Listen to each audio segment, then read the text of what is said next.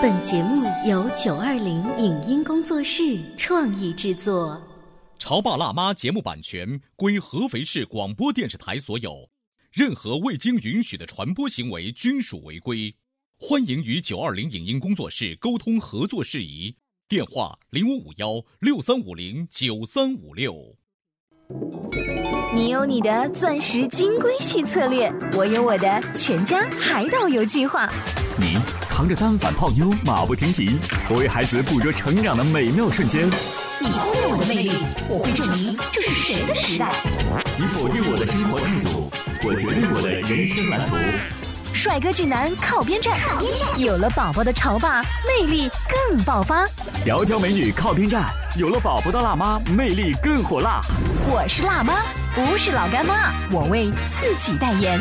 我是潮爸，不是太阳能浴霸，我为自己代言。潮爸辣妈。本节目嘉宾观点不代表本台立场，特此声明。各位潮爸辣妈，当你们想买东西的时候，会打上买给孩子的名号吗？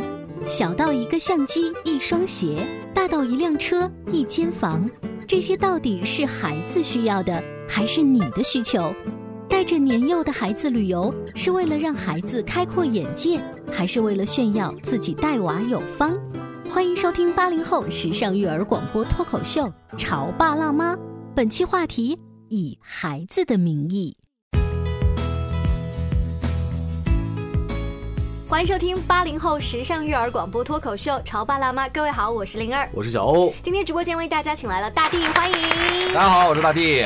前一段时间呢，我跟大地在办公室里聊天，他就说最近在积极的换车啊，换车的理由呢是觉得，呃。之前那个车没有后排空调出风口，嗯，对于孩子的这个马上冬天啊、夏天啊，各种各样的一些温度的变化不太好，而且有这个花粉过滤啊，各种各样的一些杂七杂八的一些东西，对吧？得。哎，那你媳妇的预产期是什么时候啊？呃，还没定，这个还没定，还没还没定预产期。现在是哪吒吗？还是还没定？还在还在计划中。是预产期在计划中，还是你们生孩子这件事儿？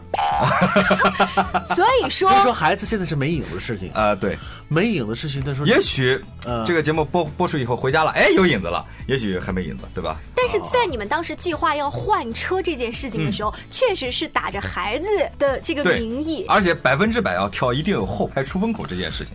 后排有出风口，哎，真的是你这个选择余地太窄了啊！我觉得现在，也许我可能是生活在这个中下层吧。我觉得我看过的车子，基本上后排有出风口的也没几辆车。我现在车一般，所以当时我们在看了各种各样的一些类别的车子，我们就把这条列入了一个非常重要的一个选项范围之内。第一呢，是能满足自己的这样的一个私欲；第二个呢，就是让自己有个借口，有出风口那就行了。呃，当大地跟我讲了他这条选车的原则之后呢，我记得他还补充了一条，就是车子的大小。哎，因为未来家里面对不对，老人可能也会跟着坐这个车子，再加上保姆如果一起带这个宝宝出门的话，你看空间太小了，那不方便带孩子。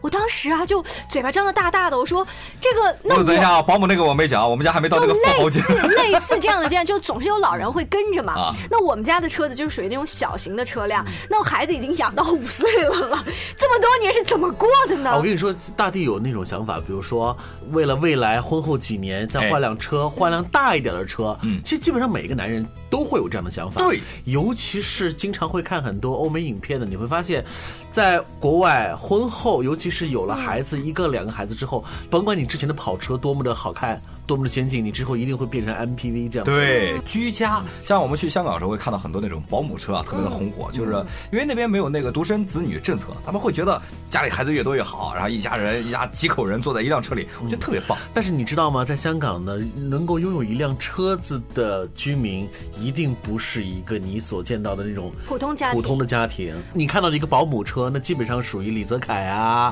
他爹呀，或者李泽楷的兄弟啊这样子的。有那么夸张香港那么多姓李的。我们今天在直播间，大地一来呢，就跟我们一起聊到一个话题，就是以孩子的名义去干嘛干嘛。他首先以孩子的名义去换了一辆车，这个 OK，姑且能够理解，毕竟呢是家里面我们全家未来会共享，然后孩子也确实在这个空间里。不知道为什么，我觉得挺合理的。但你这样一强调，我觉得我自己都想笑。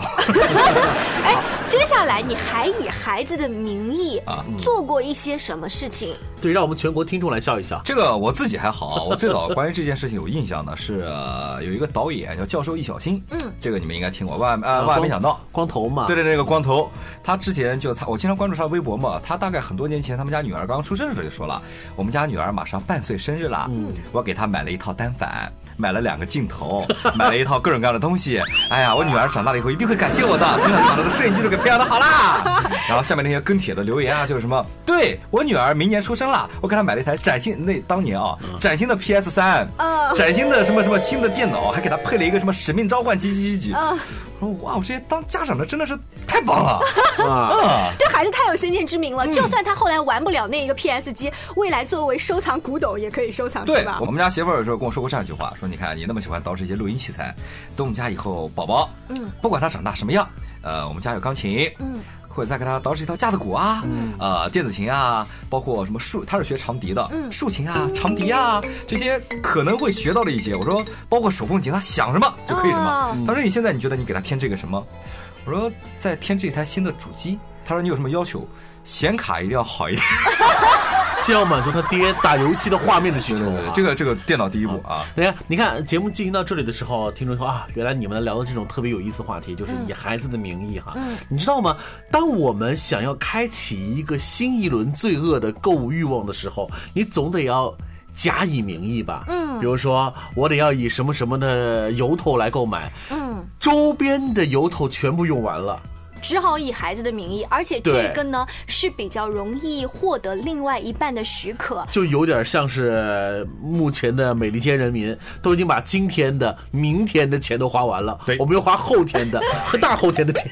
你想啊，大地他在以孩子的名义去买那些东西的时候，如果一开始没有拿孩子出来说事儿啊，容易被媳妇儿说。对。但是如果我说我处处为孩子考虑的话，媳妇儿反而还会表扬你说，你看你深谋远虑啊，不单单是为了孩子，哪怕是为了媳妇也是这样的。我说，你看这双鞋帅不帅？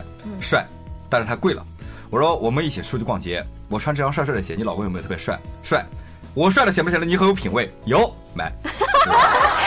你媳妇是那么容易被你洗脑的吗？我只是打个比方，就这种事情发生的概率比较低，所以呢，你就会以孩子的名义。好了，你刚才说了，呃，比如说你以孩子的名义买车，平时生活当中是不是现在也开始经常会拿这个作为借口，会成为你的购物的？举一个最简单的例子，我买了很多那种小孩的童鞋，嗯，就是什么我都看不懂啊，什么四 C 啊、五袜呀这样的一些，我不懂它是多少码的这种小鞋子。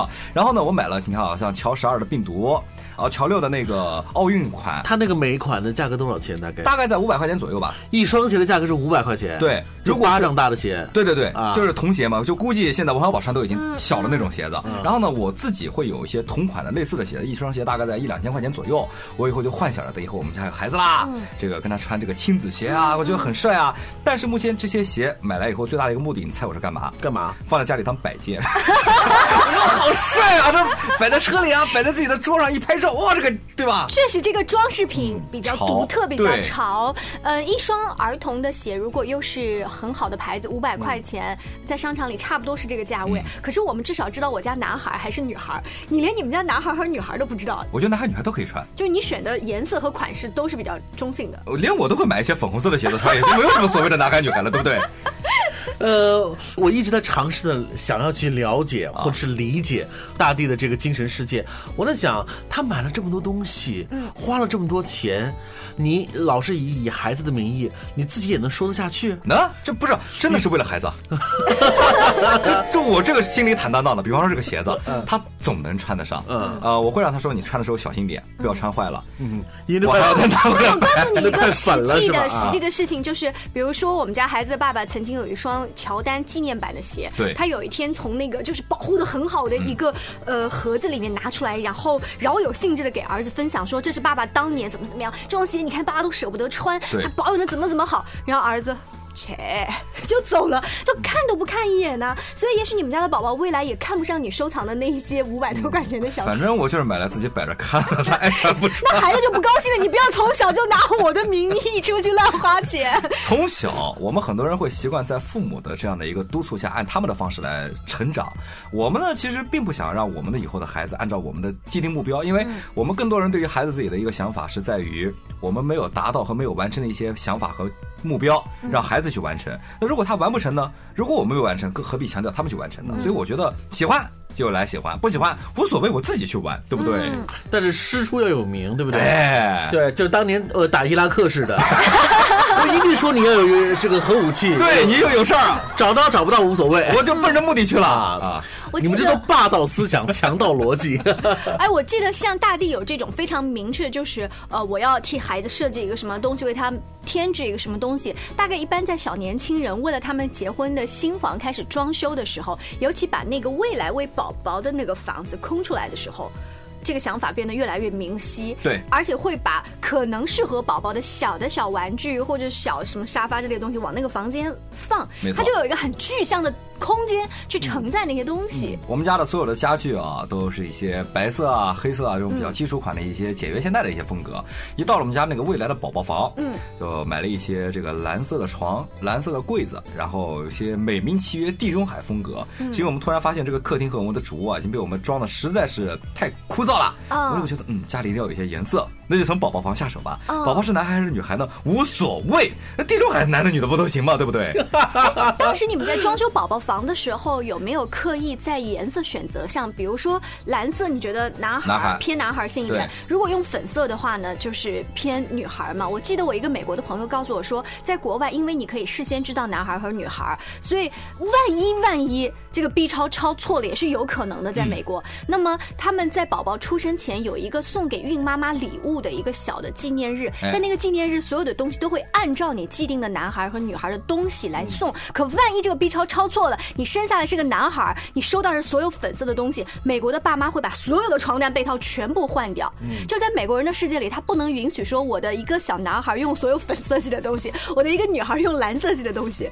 所以很多中国家长在一开始装修那个宝宝房的时候，是尽量选择中性、中性的什么黄色系、绿色系这样子。会有，我也会有啊，所以我们就装了个所谓。的地中海嘛，男孩女孩都能用啊，对不对？海上既能有海盗，也能有一些这个兔子，还有美人鱼。对，哎，你知道吗？当时我装修宝宝房的时候，有一个想法，就是那个墙纸我选择了天蓝色。我给自己的说辞是：如果是一个女孩用蓝色的，你看海洋也是蓝色，天空也是蓝色，女孩有点男孩子的这种性格。我能接受，嗯，但如果是一个男孩，我给他选了粉红色的墙纸，他未来会有点娘娘的，我就接受不了。所以我跟我的先生商量了半天，那个墙纸到底用什么颜色？我们最后用的是蓝色。我觉得差不多，我觉得我们想法都比较像，因为蓝色虽然说代表男孩子，但是女孩子也可以用，而粉色是百分之百女孩子用的，很少有男孩子会用的。你看，你们话题聊到这里的时候呢，我现在只能说呢，呃，在聊什么颜色和选什么样的房间的这个时候，你们是百分百的，真的是以孩子的名义，真的是为孩子考。考虑，可是你用这种方式来掩盖和遮掩你之前所谓的买双鞋、买个 PS 四，用这种方式还以孩子的名义，那就实为不妥了。其实更加不靠谱的事情啊还有很多。那么我们也正想问一下收音机前的各位听众，你们是不是有的时候有时特别邪乎的一些购物欲望，实在师出无名的时候，以孩子的名义要买呢？稍微休息一下广告之后接着聊。您正在收听到的是故事广播《潮爸辣妈》。潮爸辣妈播出时间：FM 九八点八，合肥故事广播，周一至周五每天十四点首播，二十一点重播。网络收听，请下载荔枝 FM、蜻蜓 FM、阿基米德、喜马拉雅、中国广播以及苹果 Podcasts，搜索“潮爸辣妈”订阅收听。微信公众号请搜索。潮爸辣妈俱乐部参与节目互动哦！潮爸到，辣妈到，准爸到，育儿专家请。中国内地首档八零后时尚育儿广播脱口秀，陪你一起吐槽养育熊孩子的酸甜苦辣，陪你一起追忆自己曾经的小世界。潮爸辣妈。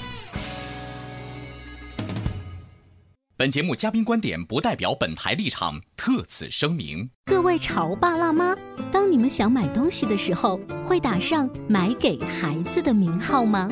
小到一个相机、一双鞋，大到一辆车、一间房，这些到底是孩子需要的，还是你的需求？带着年幼的孩子旅游，是为了让孩子开阔眼界，还是为了炫耀自己带娃有方？欢迎收听八零后时尚育儿广播脱口秀《潮爸辣妈》，本期话题以孩子的名义。欢迎回来！今天直播间，小欧跟灵儿为大家请来了大地，我们一起来聊一聊呢，以孩子的名义乱花钱、乱买东西。是是是。我有个问题啊，我感觉我每次过来都是反面典型。我记得上一次过来我是干嘛来着？丈母娘还是老婆的生日什么？什么就是选礼物什么的。好像就是从头到尾我就没有什么游戏，有没有什么正面点的？你可以这样把话题抛给小欧，我相信他作为一个乱花钱的这个祖宗也要说到乱花钱这一点，虽然我们是以孩子的名义在乱花钱。但是他好像乱花钱，就完全就不顾及。你有没有？你知道？你知道这个世界上面有两种人啊，一种叫伪君子，一种叫真小人。大地，你这种情况叫伪君子啊，我呢就是真小人。在我的人生信条当中呢，我认为伪君子可能对我来说，可能更加的容易会被鄙视。真小人呢，是不是？坦荡荡，小人坦荡荡。比如说是呃乱花钱的现象，我也有啊。尤其像我这种不靠谱的这种花钱行为，我都保持了十来年了。自从我拿到第一笔工资开始，我估计各种不靠谱的消费就随之而来。比如说，我是个数码控，我会买很多莫名其妙的这种数码东西。对，但是我没有一次。是是说以后代的名义，不管是婚前还是婚后啊，我都没有以后代的名义去买。但我貌似在办公室里听到一些说法，就是你曾经收藏了一套纪念版的 DVD，然后当我们办公室的小姑娘都觉得这个好无聊，有什么意思要花那么多钱？她会说你不知道，若干年后我可以跟我的孩子说，当年我跟你的妈妈就是一起来看这部电影或怎么样。她好像给孩子建构了一种情节或怎么样。这个部分不是为了孩子准备的，只是说这个东西。它是有延续性。哦，因为它首先是为了满足于我，满足了我之后，捎带手的边缘效应是满足了孩子。所以我还是我觉得很正常啊，我就是个真小人，怎么样？我觉得 到现在为止，我一直看着你们轮番在道德制高点上 不停的争夺这个地位，然后好像没人争得出一个什么样的一个主观意见。嗯，还是回归到原点啊，我们聊那个关于这个以孩子名义乱花钱这个事儿。嗯，小欧刚刚在进广告时跟我说了，我们还说买鞋的这个事儿，怎么就针对我买鞋了？怎么叫给小孩子买东西就一定是买鞋了？你看，买数码电器，嗯，买器材。包括买鞋子、买游戏机，以孩子的名义；包括买车，以孩子的名义。其实很多时候，我们买房子也是以孩子的名义，是吧？要生孩子了，包括你看现在啊，这个国家倡导二孩这个政策，很多人就想有两个孩子了，房子也要大一些，两个孩子都能住，这个也算是以孩子的名义。那你觉得？是家长有自己的私心，还是真的是为了孩子要去换大一点的住房呢？这个真的是家里面不够住呀，所以必须买大一点的房子啊。那如果是你的话，你会考虑过换大一点的房子吗？这么说吧，啊，以买大点的房子，我认为还是以驾驶着以这以孩子的名义，其实是作为我们来讲，购买人来讲，实在是太想住大房子了。对。那我问你，像曾经的时候，那一家三口挤在一个五十平方的房子，对呀，我长到二十岁，二十岁之前住的房子全部都是五十平方的房子，我觉得可以啊，没问题啊。我们都是这样过来的啊。小时候哪有那么多的房子？我们再看看东方之珠的香港，公屋、廉租屋，普通老百姓住的房子都是很小啊。对啊。是不是？对啊，我觉得怎么样都能住，还是在于大人满足私心。我觉得孩子要住大一点的，有利于孩子的身心健康。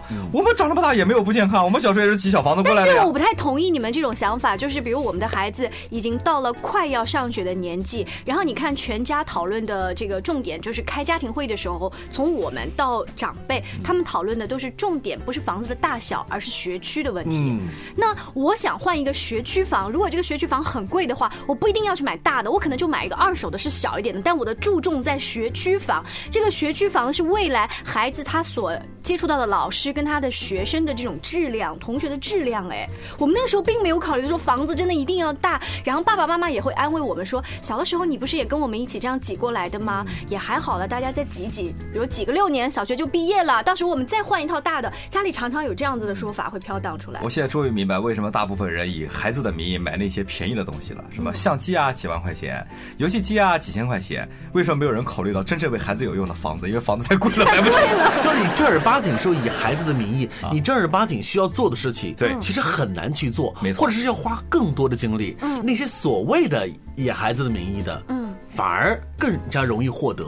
其实我们说到这儿啊，你看，如果是一个小宝宝的话，他不能参与我们这个讨论，说你买这个鞋子我根本就不喜欢。对，我是男生是女生，你现在还不知道呢。那个重点学校谁告诉你我喜欢上的？嗯，对。那老师那么凶，我还不愿意上。如果大一点的孩子，你看啊，他能够在我们这个地方跟我们争吵的话，你会发现我们以孩子买的很多东西并不讨他们欢心。我举个最常见的例子，就是一个家庭主妇，她所谓的呃来策划一个以孩子为主的旅行，嗯，但是孩子根本就不想去那个地方啊。讲对了，嗯，我想到了一点，我一个朋友就说带着孩子去美国去干嘛，我忘了，去那边又有沙滩啊，又有各种各样的地方，然后就回来以后就说小宝宝有沙滩，干嘛要去美国？他说根本不想去那边，一点意思都没有。然后小朋友跟他说话，他也不理我，就是。他都是没有见过的动物，我每次想去摸，他说不要去碰它，它会咬你。那我到底去玩什么？但是最后一说，哎呀，美国啊，想去很久了，终于可以去了，还带着孩子去。还有让我想到了很多朋友就说了。过两年，我们家宝宝我要带着他坐飞机，让他从小就坐飞机。我请问你，孩子连话都不会说的时候，你带他坐飞机有什么用？他长大能记得这件事儿？你第一次坐飞机是在一岁的时候，我不记得呀，有什么用呢？不还是满足了大人的私欲吗？对他这种私欲体现在可能晒朋友圈。你看，我是从小就……其实其实简单的来说，就是个满足感，一个成就感，一个作为一个为人父母的那种成就感，就是我并不是一个自私的一个年轻人，我并不是一个自私的一个八零后九零后，我作为一个父母，我有责任感。你看。我做的任何事情都是为了孩子。那当你用这种方式满足于自己内心，而且用很强烈的道德束缚，把自己放在一个这样的一个。位置当中，你会发现啊，你的世界是美好的。呃，我一开始提出了这个说以孩子的名义去乱花钱，尤其是策划一场旅行的时候，我后面还有一点作为家庭主妇的为难，就是我既想照顾老人，又想照顾小孩，还想照顾我们年轻人这种喜好。你知道策划一个这样的旅行有多难吗？我记得我们曾经请过一个嘉宾，他们一直自驾车到舟山、到绍兴那样子的一带玩。当时那个嘉宾告诉我的观点就是，我不是为你孩子单独举行的。嗯，旅行计划，那我们是全家旅行。如果你能在这个当中适应所有的长辈，适应这个旅途，那就 OK。这是一种家长的观点，还有一种像我刚才说的，我既然以孩子的名义，那我就策划一个你喜欢的，嗯，按彻头彻尾的为了孩子，对，为了孩子。但你不要打着这个名义说，你看我为了你付出了这么多，你还不喜欢，你还跟我胡闹。就是你喜欢篮球，你喜欢篮球鞋，你就彻头彻尾的承认这一点，对，不要那么伪善的说为了孩子喜欢买个小鞋，就是小鞋又可爱又便宜。你这。说真的，小鞋才四百九十九，一双我那个鞋一千四百九十九都买不下来，你知道吗？嗯，所以你看，在我们生活当中，假以孩子的名义做了很多的事情，我们把一遍遍捋了下来以后，你会发现很少有几件是特别靠谱的事情。嗯，那基本上其他东西啊，都是为了满足我们所谓的这种买买买的这个思想。我想在这特别诚心的问一下二位，你们觉得我买车为了孩子这件事真的是我的私欲吗？呃，因为你不得不要。承认一个现实，就是你的体态会越来越在未来的几年 越来越胖，那个驾驶舱已经无法满足你了。所以最悲哀的一件事，你们知道什么吗？我当时买车有时候要换个大一点的，对不对？但事实上换了这辆车，嗯，跟我以前的车相比，并没有大太多，嗯，所以仅仅是在原计划上多了一个后排出风口而已。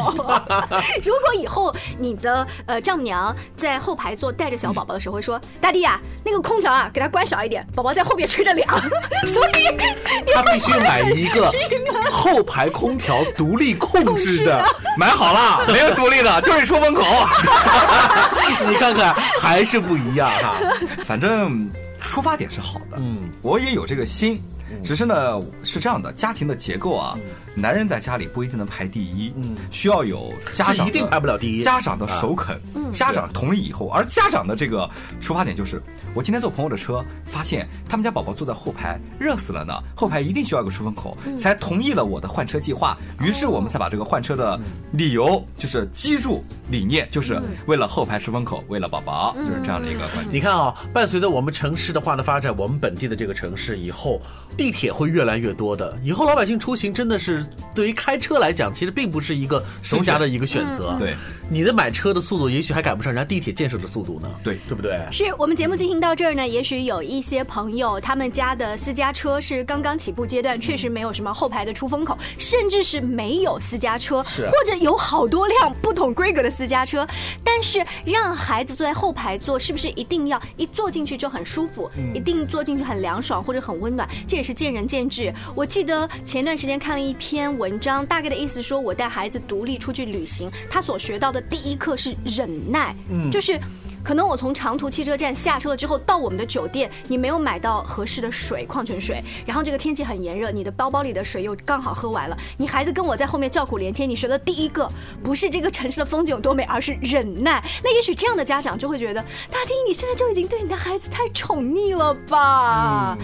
下次可以再来我们直播间，就不同的育儿话题，未来的育儿话题，未来的负面的育儿话题，可以请大家来。我的这个身份以及来的这个导向，什么时候可以变成正面一点，对不对？我很期待那一次。我觉得也有一些妈妈会非常喜欢大地这样子的准爸爸，就觉得你看他考虑的很周到，是，我觉得这是一个很好的换车理由，是不是？谢谢大地，我们下期见，拜拜。下次带着鞋子一起来，拜拜。以上节目由九二零影音工作室创意制作，感谢您的收听。